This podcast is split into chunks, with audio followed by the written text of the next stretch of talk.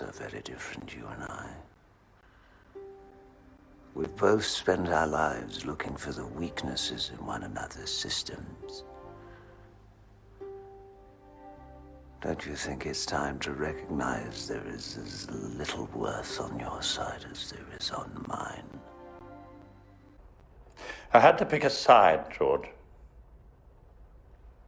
It was an aesthetic choice as much as a moral one The West has become so very ugly. Don't you think?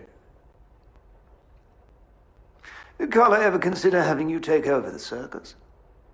I'm not his bloody office boy. What are you then, Bill? I'm someone who's made his mark. 欢迎收听《无奇 No Wonder》，我是 Brad，我是黛布拉。 今天我们和大家聊一下《郭将裁缝士兵间谍》（Tinker Tailor Soldier Spy） 这部电影以及其背后的冷战故事。本片讲述了上世纪七十年代，英国政府收到密报，指明英国间谍部门高层存在于苏联方面安插的卧底，由 Gary Oldman 扮演退休老特工 George Smiley。被高层指派并成功抓获敌方间谍的故事。OK，那我先带大家简单浏览一下这个电影的基本信息。这个电影上映于呃二零一一年，然后这部电影的导演是一个来自北欧的导演，叫托马斯阿尔弗莱德森。呃，这个电影的主演是一众英国现在看来应该是算是顶级男星了，有 Gary Oldman、Colin Firth。呃，Tom Hardy、John Hurt，以及呃大家最熟悉的卷福。然后这部电影的摄影师现在看来特别有名，因为他后期拍完这部作品，跟呃诺兰导演合作了，包括《星际穿越》、敦敦刻尔克，以及他最新要上映电影《信条》。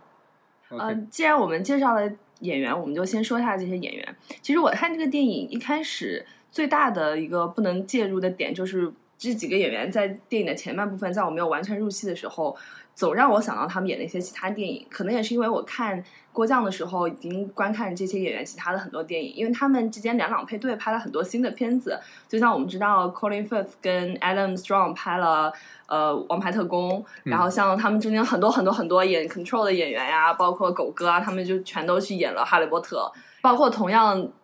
背景的电影像《模仿游戏》也是卷福演的，就他们有过很多，虽然说不能说完全一样，但是形象或者电影题材有些类似的电影，包括他们同时出现在其他的片中。特别是 Adam Strong，他的形象就不停的在我脑中出现，他站在那个地雷上面唱那个 West Virginia Country Road 那个画面，就在我脑中挥之不去，让我一开始没有办法介入。但其实这些演员的表演是非常厉害的，在这个片子当中。然后狗哥也因为这部片子第一次提名了奥斯卡的最佳男主。是，没想到狗哥。从影三十多年，竟然是在二零一一年的时候才第一次提名奥斯卡最佳男主啊！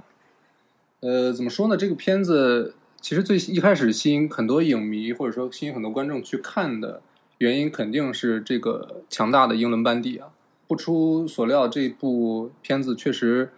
让我觉得让每一个喜欢这些演员的观众都有一个特别满意的观影过程。因为大家都发挥的特别好，然后里面有很多，呃，群戏或者说多多人对戏的整个这个戏，其实没有没有说一个很薄弱的一点，因为里面最年轻的可能是应该是 Tom Hardy，结果他其实怎么说，他的演技一直是我觉得是超过了他这个年龄段其他男演员的，因为就是他在这个片子里面也一点显得也不虚，包括跟那个。卷福，或者是跟跟 Gary Oldman 对戏的时候，其实他都是在角色里的，然后不会说让人感觉会落入下风啊。在这部片子里面，你觉得哪个演员演的最好呢？或者你最喜欢谁的表演？呃，我可能觉得，就反差来看的话，其实克林费斯他的这个角色的反差，给我给我给我的新鲜感是最强的。因为他演了一个 gay 吗？呃，其实是因为他。因为在我的印象里，他是他很适合，或者说他出现的电影中的角色大多数是那种好好先生，或者说像像很熟悉的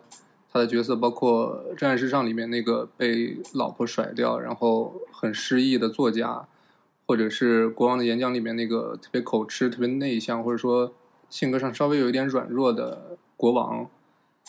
呃，其实很多时候他演的都是类似于这种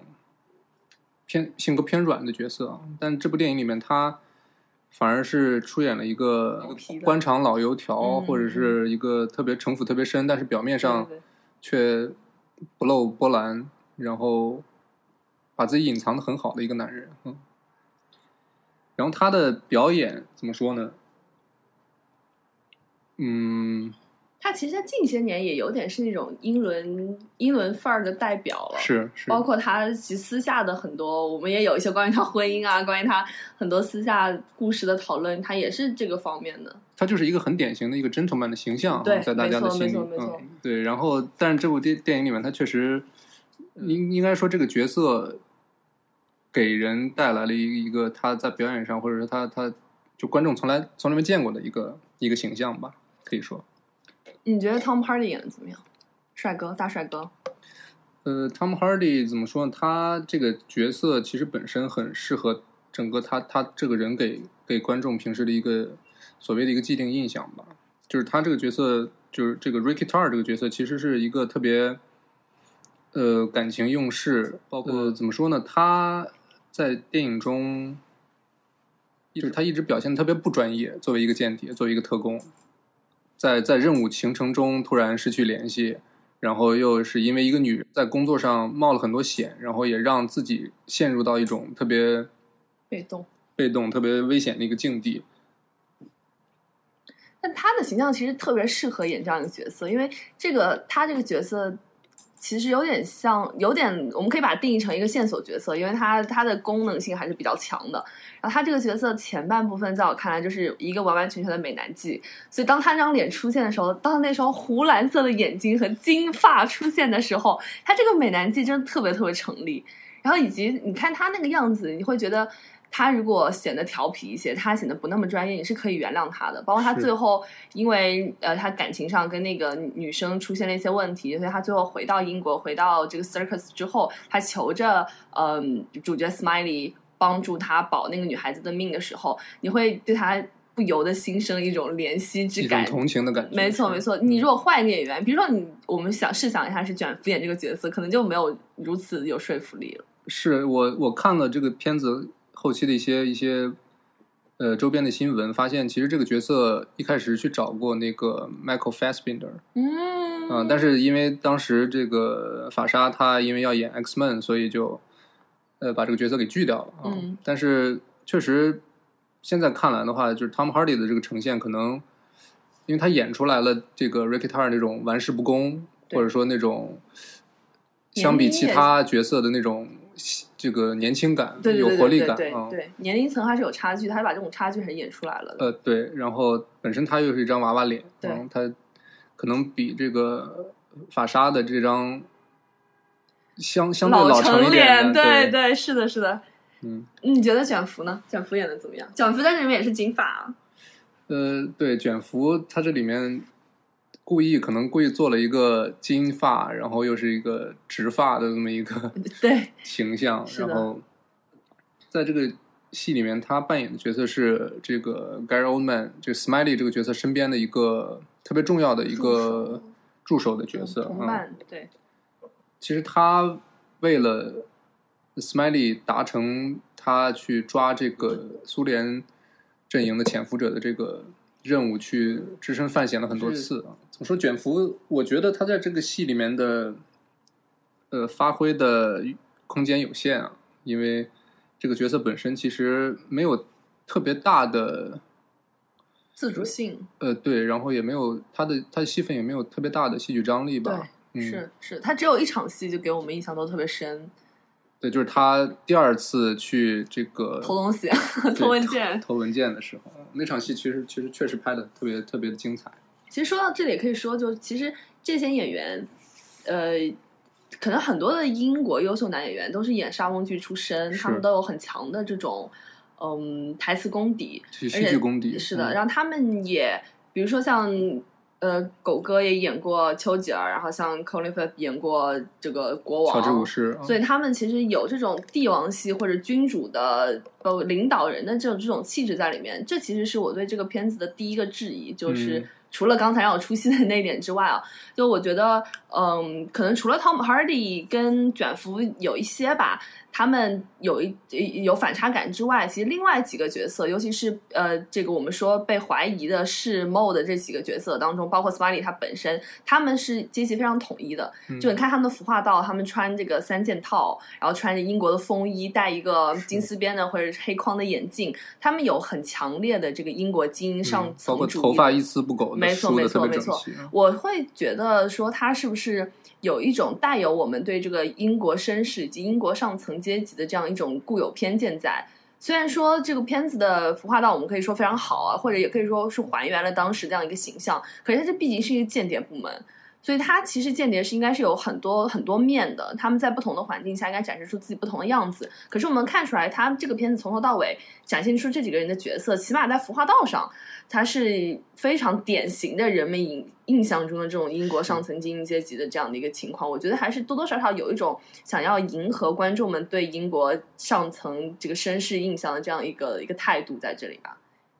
呃，你这么说的话，可能确实有一点儿吧。但是，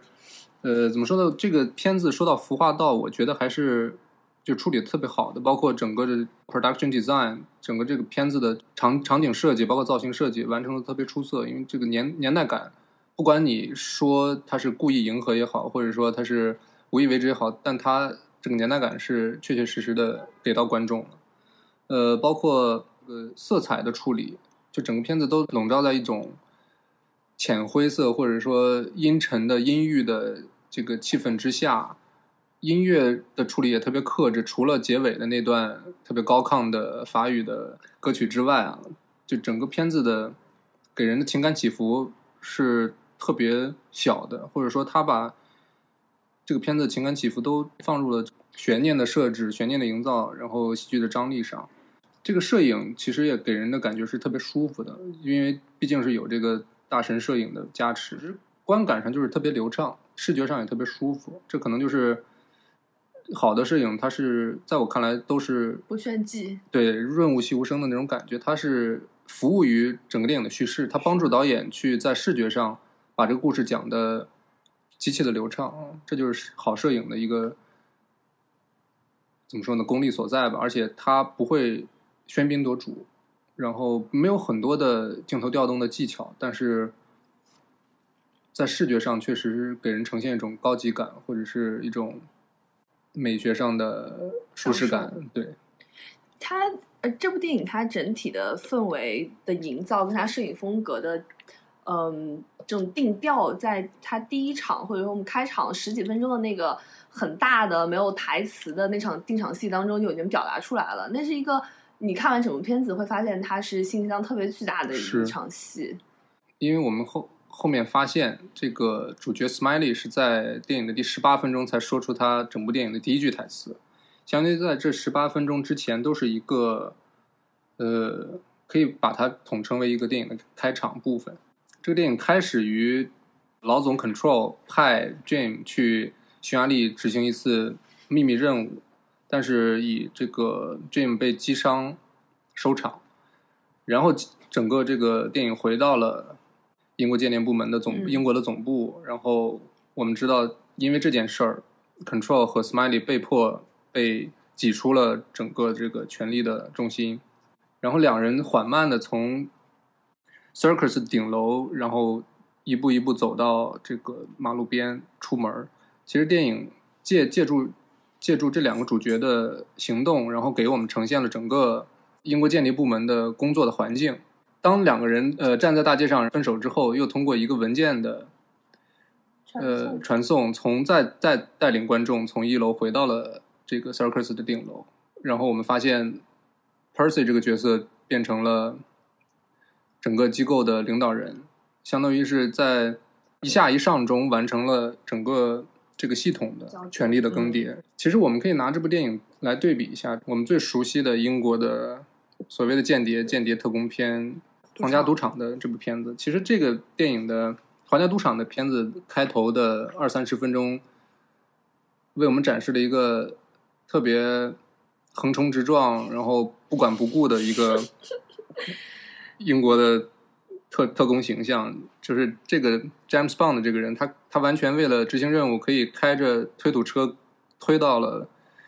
其他国家的大使馆里面，然后随意的开枪，肆意的抓人。但是我们回到这个 Tinker Tailor Soldier Spy，他的开场二十分钟完全是为我们展现了英国特工的另一个面貌。我们可以可以说，这个面貌可能相对于 James Bond 可能会更接近于现实一点。就是在这里的这个故事里的特工，他可以，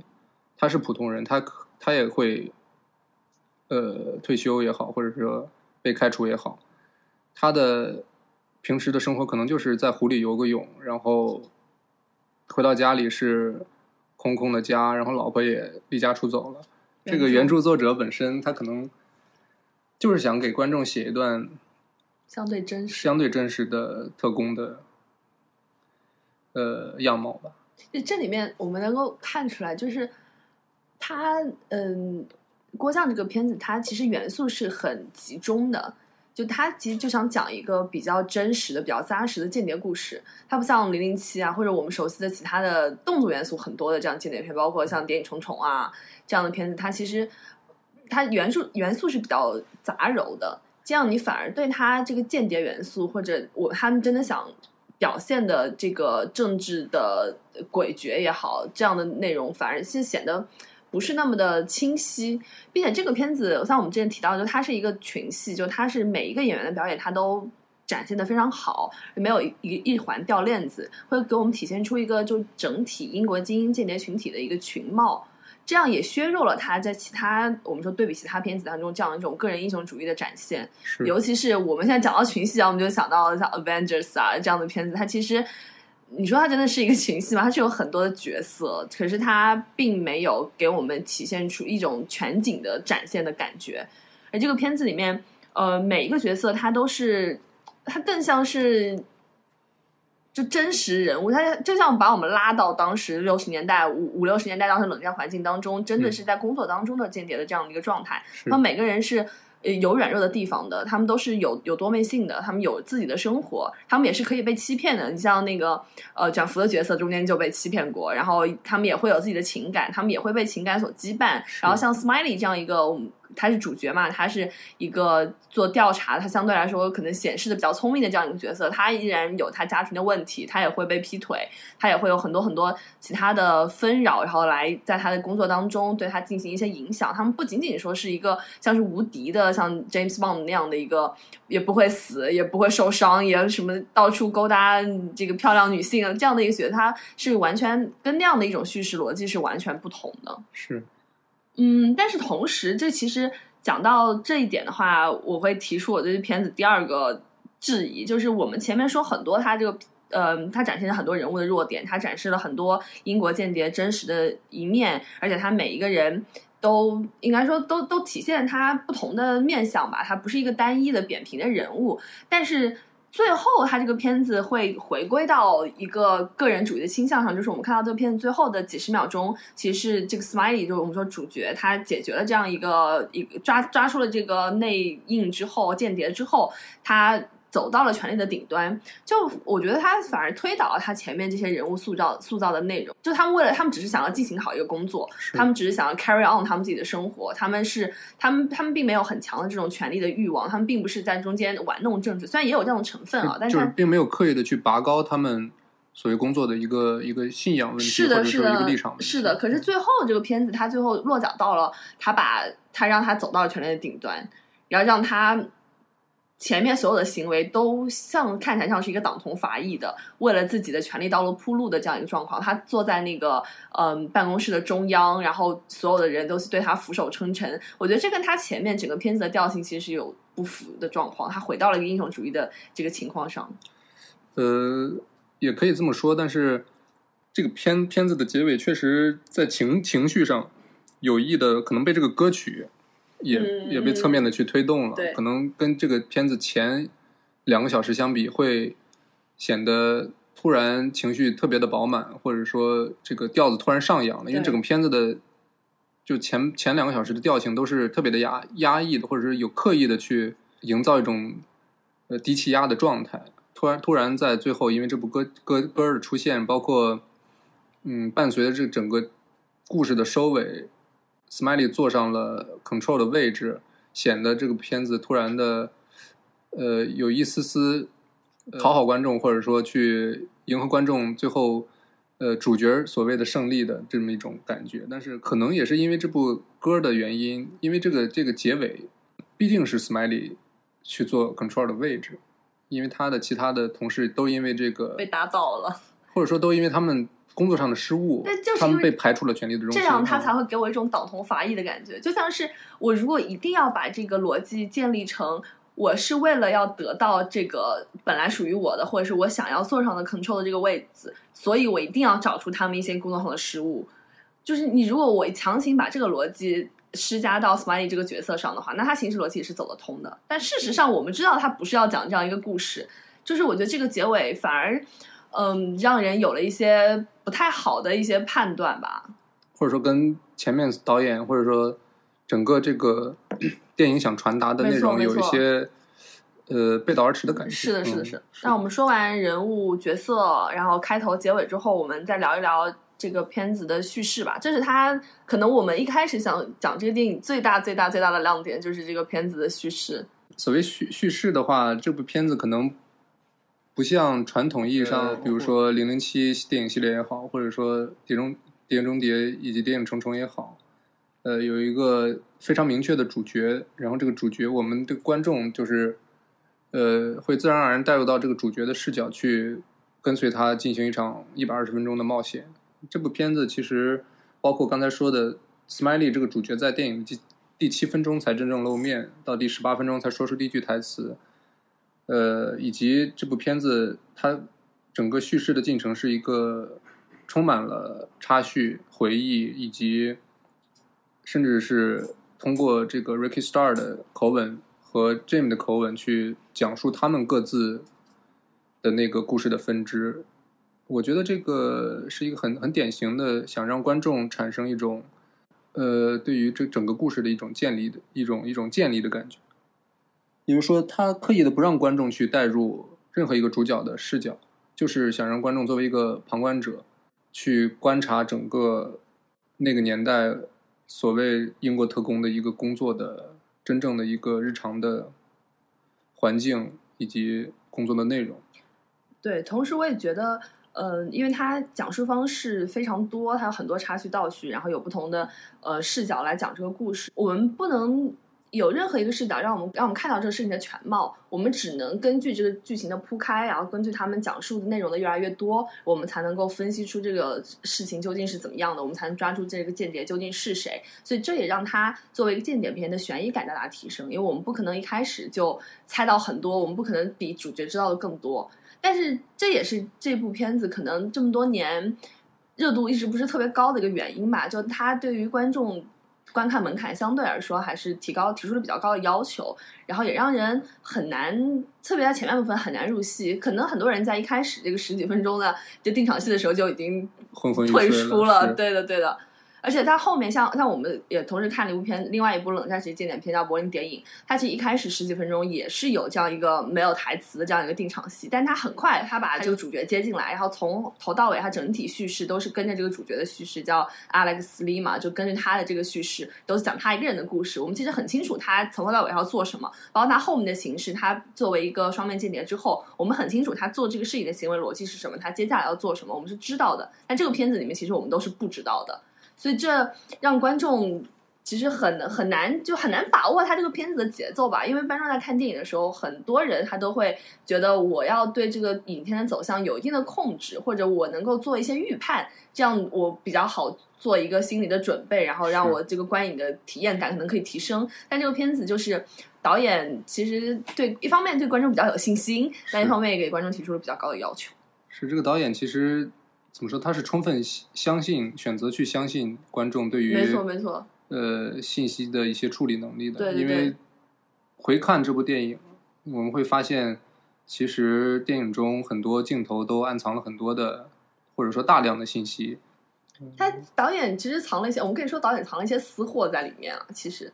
我我觉得他像，比如说，我们为这部片子为什么要叫要取这个名字，也是因为它有一个棋盘。我甚至觉得这个棋盘都不是一个隐喻了它就是一个明喻，一个明摆在你面前的一个 metaphor。然后每个人他这个是棋盘上的棋子，他走在不同的路上，然后他推动这整个棋局的进程。就它都是一个名誉摆在面前，可是你不走到最后，其实你并不知道导演前面夹的这些私货究竟是什么，他在前面埋的这些线究竟是什么意思。你可能要反复咀嚼，然后我们把不同的片段重复的拿出来看，我们才会知道。其中有一个。很呃典型的例子就是它中间剪碎了一个完一场完整的圣诞晚宴的一场戏。其实这场戏我们如果把它，如果有人把这些戏全部都剪到一起的话，我们会知道这场戏是一个信息量非常完整的。如果你能够站在一个上帝视角看这个圣诞晚宴的话，你就能够了解所有人的这个呃人物关系，然后能够判断出来他们站在不同的哪站在如何的立场。当然，事实上你作为那个圣诞晚宴的的局中人的话，你是。你看不到其他人在做什么事情，你可能也不清楚。呃，但是这个做法恰恰就也让观众变成了一个所谓的局中人。是的，就是观众对于信息的接受是跟主角的回忆或者说跟电影的呈现是同步的。是我们也跟主角一样，在最开始的时候无法把控整个戏份、整个这个圣诞晚宴的全貌，但是逐渐逐渐的通过这个圣诞晚宴的。呃，碎片碎片的补齐，我们也充分的了解到人物与人物之间的各种隐秘的关系。是的。当然，就是最重要就是主角 Smiley 跟这个 Bill Hayden，他是他们还有一层就是偷情和被偷情的关系。对，被绿的关系。是的，是的。这个是这个呃，这个人物关系里面非常有趣的一环，而且我们现在可以讲。呃，这个就 Colin Firth 演的 Bill Hayden 这个角色，他是一个 gay，然后他跟一开始最其实最早出现的一个这个 Circus 里面这个角色，就是被击伤的这个 Adam Strong 演的这个这个人，呃，他 Jim 跟他其实是一个，我我甚至不能说他们是 couple 的关系，他们应该是暗恋的关系吧，就互生情愫的关系。然后这里面卷福演的这个角色，他同时也是一个 gay。那他其实人物关系是非常复杂的，然后 Smiley 和 Bill Hayton 他们之间可能也有一些同僚之情，也有一些其他的朋友关系。然后 Bill Hayton 为了完成这个任务绿了呃 Smiley，然后我原因就是让 Smiley 不能够直眼看他，让他可能对他敬而远之，然后就让他隐身份能够隐藏的比较好。Bill Hayden 就是克林费斯演的这个角色，他的性取向其实应该是拜，因为他最后也让 Smiley 去帮他处理点私事儿的话，也说过，就是说帮我给这个女孩一点钱，就相当于在我看来，可能是那个年代一呃，或者说作为一个特工身份的话，可能自己的性取向，包括自己身边关系比较亲密的人或者所爱之人，他们都带有一丝怎么说呢，掩饰也好，可以说连自己的性取向都要。跟同事保持一种神秘的感觉，但这里我觉得我在看片子的时候，我会觉得那个男孩女孩是他的孩子，我没有想到是他的情人或者是他的男情人、女情人。那我我以为是他的孩子。了解。那他可能因为各种各样的原因生过孩子吧？这这个他也是个四五十岁的中年男子了，那有孩子我觉得也是很正常。而且我之所以要给钱，我觉得就是因为。他其实那个时候他还是不知道自己会死嘛，就是他应该是认为自己会被送回苏联，对吧？那那个时候他呃，可能就是想要，而且让他说编一个比较好的理由，就想让他们健康成长，让他们不至于说无依无靠，健康成长。我我的理解是这个样子的。了解。所以他这个角色上，他给了很多很多的细节，然后他加入了很多很多的元素，但是我们一边就是称赞他细节的丰富程度，就他这个整个剧作。包括他细节给予的这个精巧之处，但另外一方面，可能也可以想一想，说他有一些东西是不是可以给到，真的应该给到这个地步。如果他做的更简洁一些，他做的有一些环节，他做的更加的呃直接一些，但就这对于这个片子来说，它会不会是一件更好的事情呢？了解。当然，这个我我我突然有一个想法，就是可能咱们都没有看过原著啊，可能原著。因为原著成书于这个，我们之后也会讲。这这里简单提一句，原原著成书于一九七四年，可能原著里对这个角色的描画就是这么一个呃性取向的呃嗯嗯，样子是它嗯，但原著肯定会更加的丰富一些。他他对他这个呃性取向的，他为什么要试这个性取向？这个性取向对他这个故事推进有什么作用？肯定会讲的更多一些。不像这个电影，它毕竟篇幅所限，这个电影也不是特别长，对它篇幅所限，可能也是会有一定影响。确实是这样子。是的。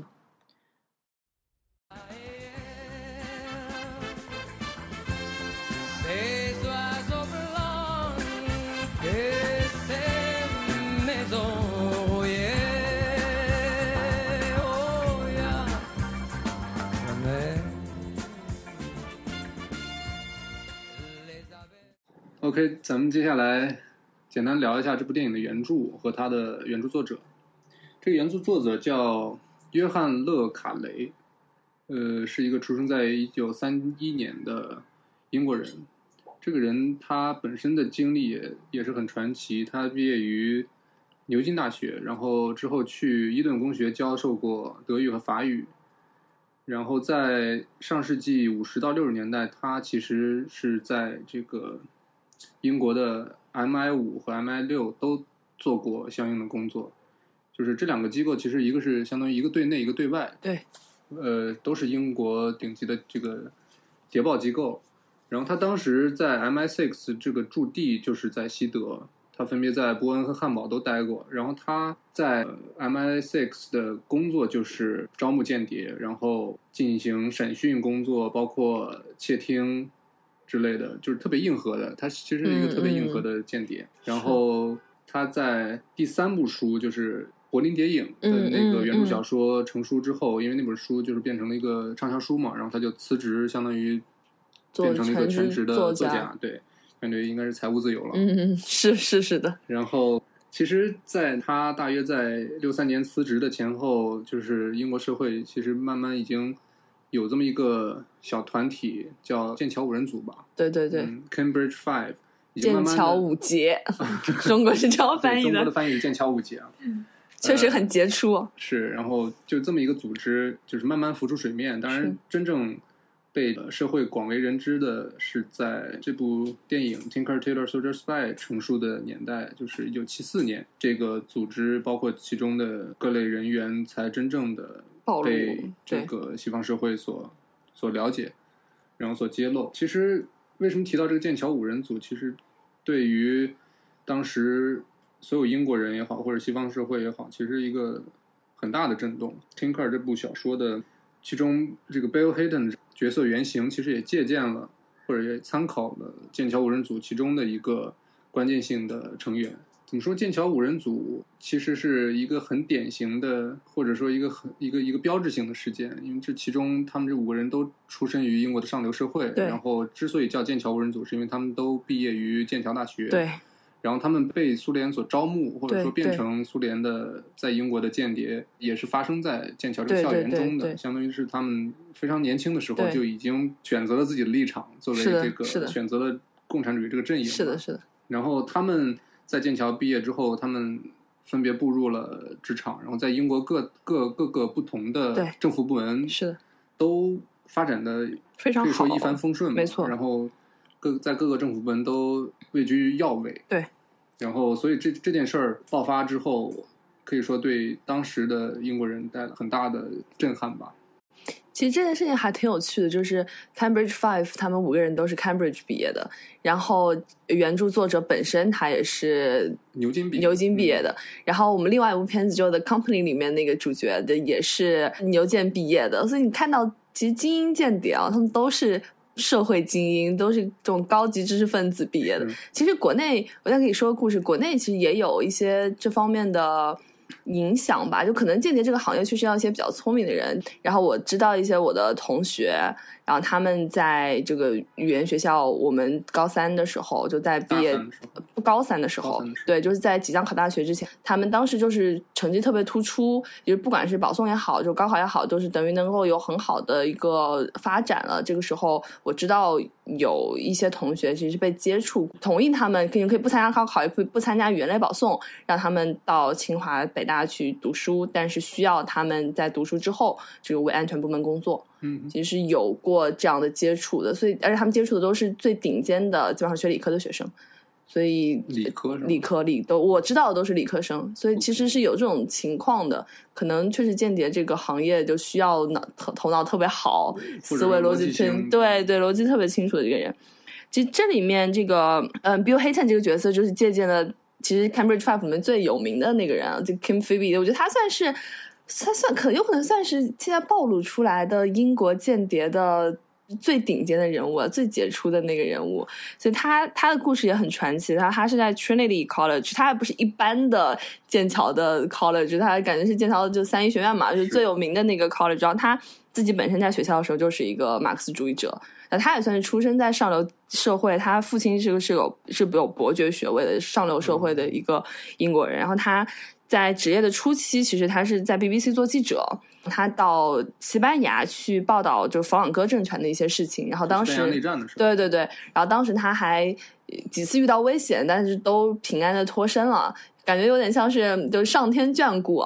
就他在西班牙工作的同时，他其实就是在为克格勃传递一些西班牙的信息。然后，但是他因为他西班牙时期做记者做的特别出色，所以他后来就是被这个英国情报部门招募，然后才进入到这个军情六处。但很快就后来就被调到第五科，然后负责情报工作。他那个时候等于就成为了一个双面间谍。然后之后，他最显赫的一个功绩就是把英国人破解的德国英格玛密码机得到的情报全部都给了苏联人，就就是是模仿游戏，对，就是模仿游戏的那个故事，就他把模仿游戏里面那个英格玛，就那那时候是盟军战胜的一个最强大的，或者说一个很重要的对对对对。原因，对，其实就是苏联人等于通过他的情报部门不费吹灰之力的就把英国人费了这么大劲 破解的，对对德德国的事情就给上了，所以让苏联当时也赢下了很赢下那个库尔斯克会战，其实就是完完全全靠的是这份情报。之后，MSX 成立了第九科，这个科就是专门来对付苏联的。结果他收到克格勃的一个命令嘛，就是让他自己要成为第九科的领导人。其实后来他的回忆录里就说，他其实当时特别的震惊，就是他问苏联说：“那你是要我干掉我自己的上司吗？”然后苏联说：“是的，我不管你用什么方法，你就是要成为那个就第九科的负责人。”结果他最后通过用他自己的话说，他用一些 dirty work，然后把这个把他的领导就是从那个岗位上挪开了，他自己成为第九科的领导，说明他就成为了 MI6 里面负责苏联情报的人，他同时是一个克格勃的间谍，这个真的是非常非常的是对，非常非常的神奇。然后二战结束之后，他还被派到美国，就跟 CIA 合作，就作为 MI6 的代表去跟 CIA 合作，然后负责。当然，你可想而知，负责的是什么，就情报工作负责的是什么东西。然后他当时认为他自己最大的功绩是，呃。阻止了一次在阿尔巴尼亚的行动，因为当时 MI6 跟 CIA 想要在阿阿尔巴尼亚就进行一次这种颠覆政权的活动，就想让他们其实就投靠到这个就是呃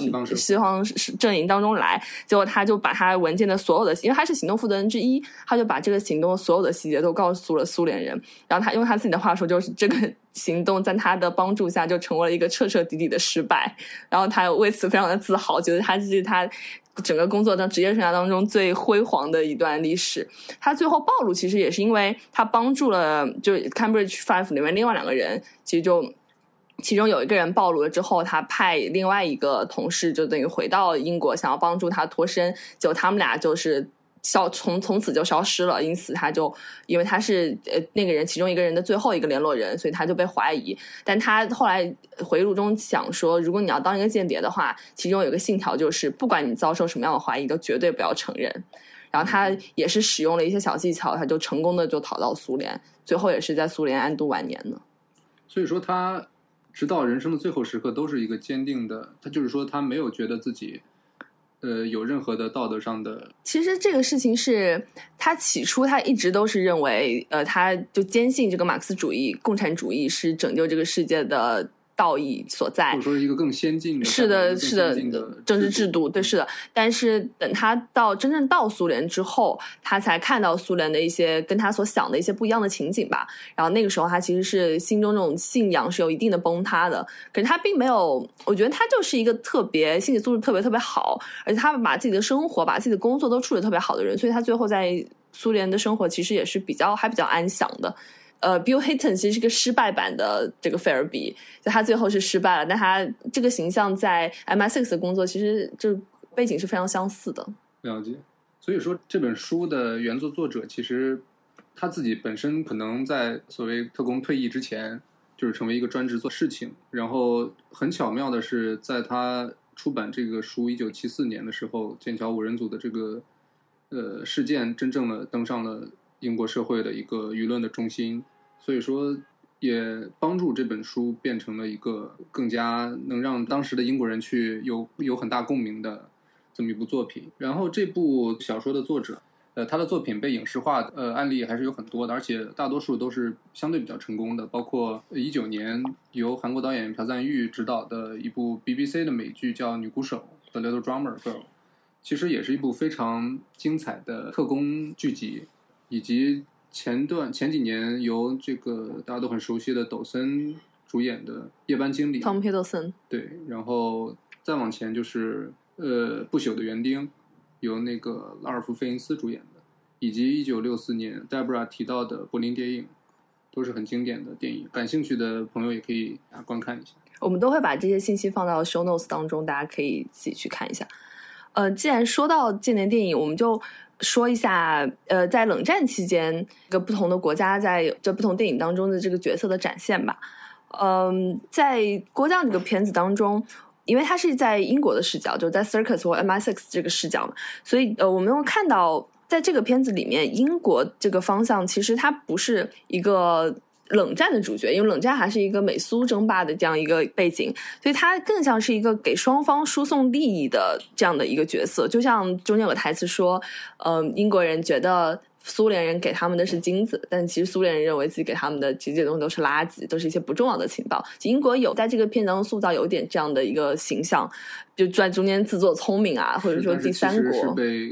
呃，美苏双方相互利用。是的，是的，是的。然后美国在这里面，我们可以看到他提到美国的时候，有点像是英国想要安全退出的，就是让把美国牵扯进来，或者跟美国合作，然后他们就可以安全退出的这样一个机制。所以美国比较像是，在我看来，像是一个完完全全的利益获得者。就他在大西洋的那一侧，他在等待着他自己的进入，或者他自己认为他自己的参与可以改变这个大西洋这一侧的一些局面，是这样的一个角色。他显得。我不能说贪婪，它显得更加的利益用事一些。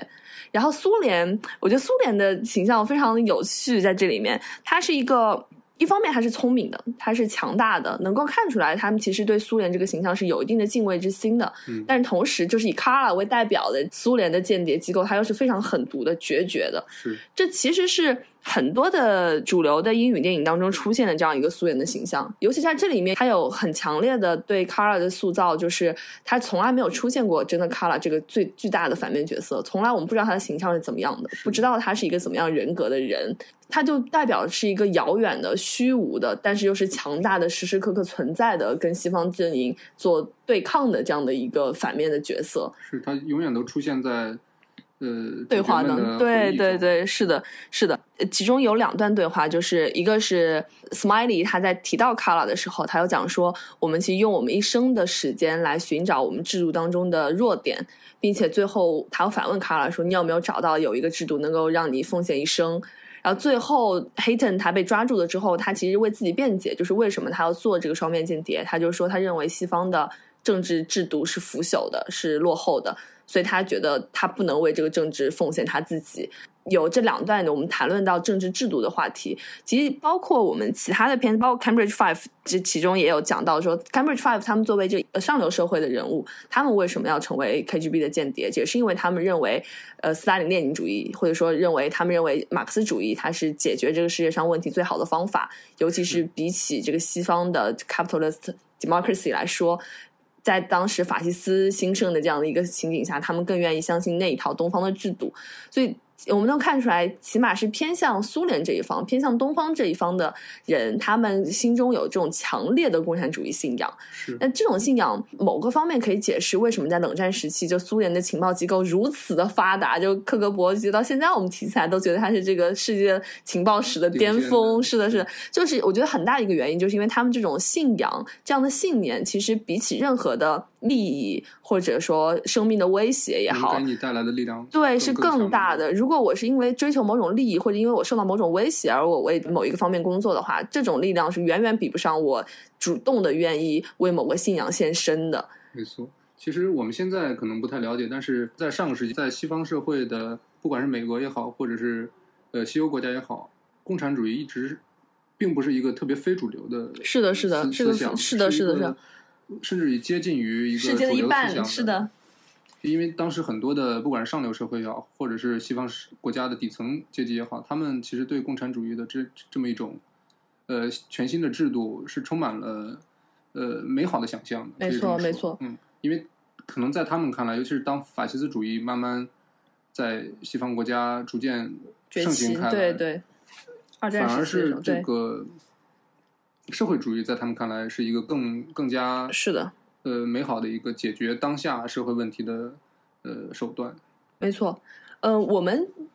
现在想要讲《郭将》这部电影，除了它电影本身的有很多优秀的、值得说的地方之外，另外一个原因就是我们想要多说一说，就以冷战为背景的这些片子，或者说冷战时期这段离我们并不遥远，但是并不经常被人提及的这段故事。我们在之前做功课的时候，也去找了很多就冷以冷战为背景的这样的片子，但是我们发现。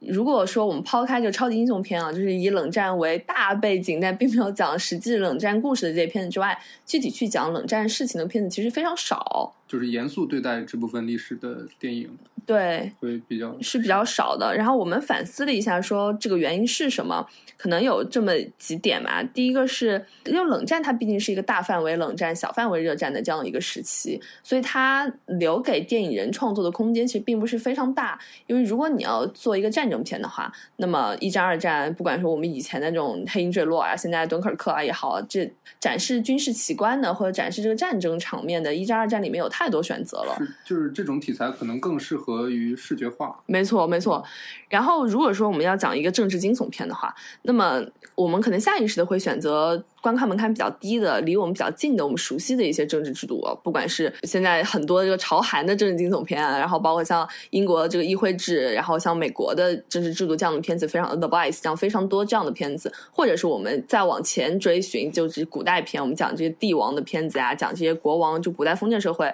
或者说帝制时期的这些片子，会更容易去叙述，因为大家对它的基础知识知道的比较多一些。可冷战时期也因为一些史料披露的有限，然后因为现在呃我们知道的信息其实也并不是很多，所以留给电影创作者创造的空间其实并不是特别的大。没错，但是我们还是想讲一讲，就是冷战这个大的背景，这个冷战的故事，以及它对后来的社会的一些影响吧。冷战过去也不过是三十年的时间，但其实我们现在提起冷战。其实非常，我们知道的是非常少的，可能对于大部分的人来说，中国人来说吧，就这历史书上几页而已。是已经变成了一个特别符号化的这当然，这一方面跟我们所在的社会或我们国家在冷战当中的这个角色角色，对，呃，比较边缘化，因为我们呃确实不不是在一个两方正面冲突的一个前前前线阵营。就是一方面跟这个是有关的。那另外一方面，其实对于冷战本身的，应该说学术界、学界并没有，甚至连冷战的起源都没有一个很大的定论吧。就现在可能。比较普遍的说法是说，在珍珠港事件之后，就美国想要更多的参与到这个国际社会的制度当中来，他想要承担起更多的这个国际社会的责任。那在二战结束之后呢，其实这个世界就走到了一个要用什么样的规则来决这个世界接下来发展的这样的一个分叉路口。那美国当然它代表的是，其实当时美国就是所谓威尔逊主义啊，就是经济自由制度啊，然后像是政治自觉，包括像集体安全这样的一些想法，他们想要用这一套体系来。规定接下来这个整整个国际世界的走向，但是显然苏联是不买账的。那么他们走到这个分岔路口之后，就必须要决定究竟哪一套才是这个社会发展的主流的价值观。他们就就在这样的基础分歧上产生了不可弥合的矛盾。那也就是我们为什么说，其实，在冷战时期。一直没有打出热仗来，我觉得有一个原因，就他们始终是想要在意识形态上，等于是吃掉对方。就是我在一个战场上把你打赢了，并不算什么，但是我想让你在打心底里认同我这套价值观，我要让所有人都知道，就我这套意识形态，不管是自由主义也好啊，我们说共产主义也好，想用这一套价值观来统治这个世界，让所有人都相信这才是这个世界存在的真理，就是有这样的一种呃对抗存在吧。但是事实上，虽然我们知道说冷战时期有很多，不管是极权主义也好呀，有政治清洗也好啊，包括整个世界走在这个第三次世界大战核战的边缘，就是一个非常危险的状况。但是我们不得不承认，因为有两方相对势均力敌的力量存在，对这个社会发展是起到了很大很大的推进作用的。没错，在科技上，苏联发送了第一个载人飞船，然后造了国际空间站，然后美国也开启了史无前例的阿波罗计划，把人送上了月球。这个社会上、生活上，其实像各类的科技啊、电器的发展、医疗、文化的发展，是那个时期各个国家其实都从那时候开始建立了比较完善的社会福利制度。然后在平权上，我们现在去看苏联，其实我们现在就能反思，其实苏联当时男女平权是做的特别好的，就真的是女性撑起半边天，因为这个某种程度上是这共产主义的呃成立的基石之一。然后黑权运动、平权运动在美国也是那时候兴起，然后他们废除了这个实行了很长时间的种族隔离的制度，也是在那个时候。之所以能够有这么快速的社会的发展，其实也是大家在这个竞争的状态下，谁都不愿就落于人后，所以会逼出一些力吧。我们说冷战结束了这么多年，我们之后这三十年的发展一定就比冷战时期的发展要快吗？我们再也没有登上过月球，我们在对太空的探索可能。并没有当时就太空大战的时候那么那么有那么高的投入，然后有那么大的成就，在某些方面其实走向了一个比较缓和的曲线。所以冷战，我们现在回去看，它也给这个社会其实起到了很多的推进作用吧。是最后，我们再讲一句柏林吧。虽然说在《郭将》这个片子当中，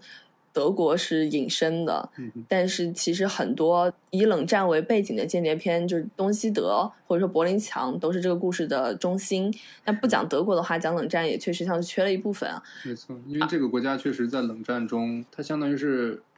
一个大的国家被分成了两半儿，然后其中一个最主要的城市又被分成了两。二零一九年是柏林墙倒塌三十年，在三十年前柏林墙倒塌的时候，就福山做出了那个著名的论断，就是历史的终结。但是我们现在三十年之后可以看，历史不但没有终结，历史甚至没有往当时人们所想象的那个方向发展。这么多年过去，民粹主义兴起，然后整体的这个社会政治右转。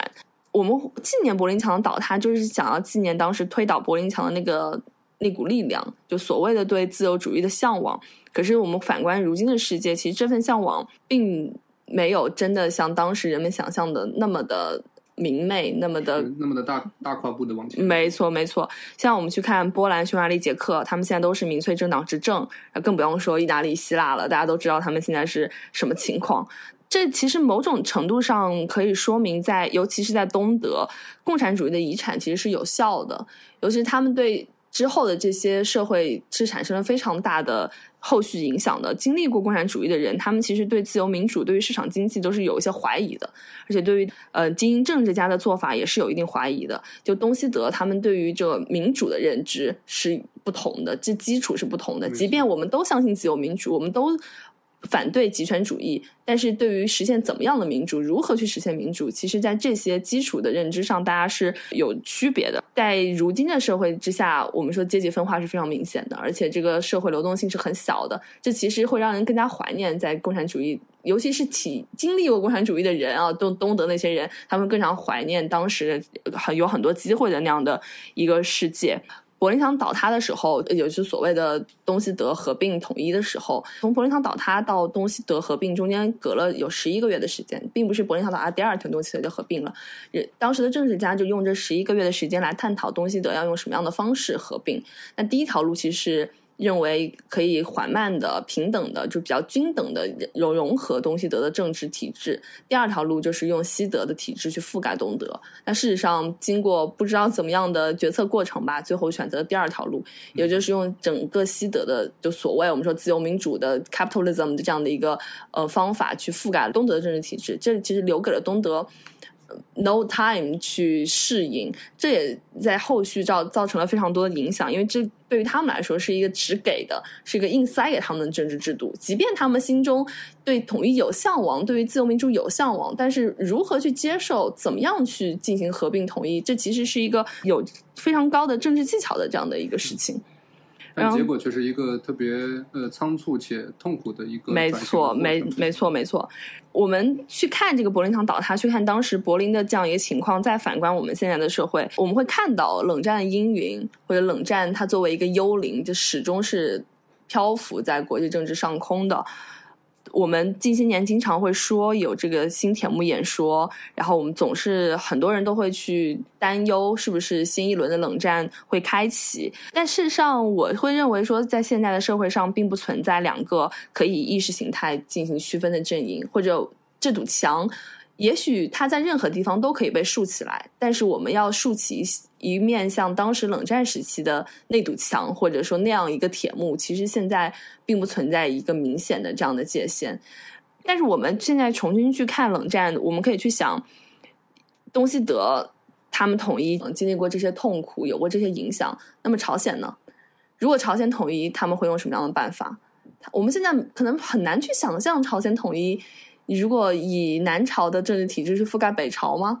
或者说他们百分之五十、百分之五十这些平等的过渡，怎么样去过渡？我们其实很难去画这样的一个政治蓝图。嗯，包括现在就是在对抗非常激烈的一个社会当中，我们要以怎么样的方式去让大家可能相信的，不管你相信哪种政治制度，我们要让自己相信的政治制度去建设一个更好的社会，这样的答案在哪里？嗯，对于集权政治，对于个人崇拜，对于冷战时期我们犯过的一些错误，我们现在又应该如何去看？那在这三十年的过程当中，这个世界是不是变得更好了呢？我们是不是找到了当时我们推倒柏林墙的那股力量带给我们的方向呢？我觉得这些问题都是我们如今去看冷战应该进一步思考的问题。在这一路上，我们得到了什么？我们又错过了什么？它并不是一个很遥远的。过在过去尘封的这样的一段历史，它离我们并不是那么遥远。我们现在重新把它捡起来，去观看它，去分析它，对我们当下的社会，对我们每一个人个人的生活、个人的信仰、个人的主张，也许都是有好处的。今天的节目到此结束，感谢大家的收听，也欢迎大家在各大泛用型播客软件订阅收听我们的节目。如果有任何想要跟我们交流的，可以在下方给我们留言。也推荐大家使用邮件和我们沟通。今天这期节目提到的所有信息，我们都会写在 show notes 当中，欢迎大家查看。我是黛布拉，我是 Brad，我们下期再见。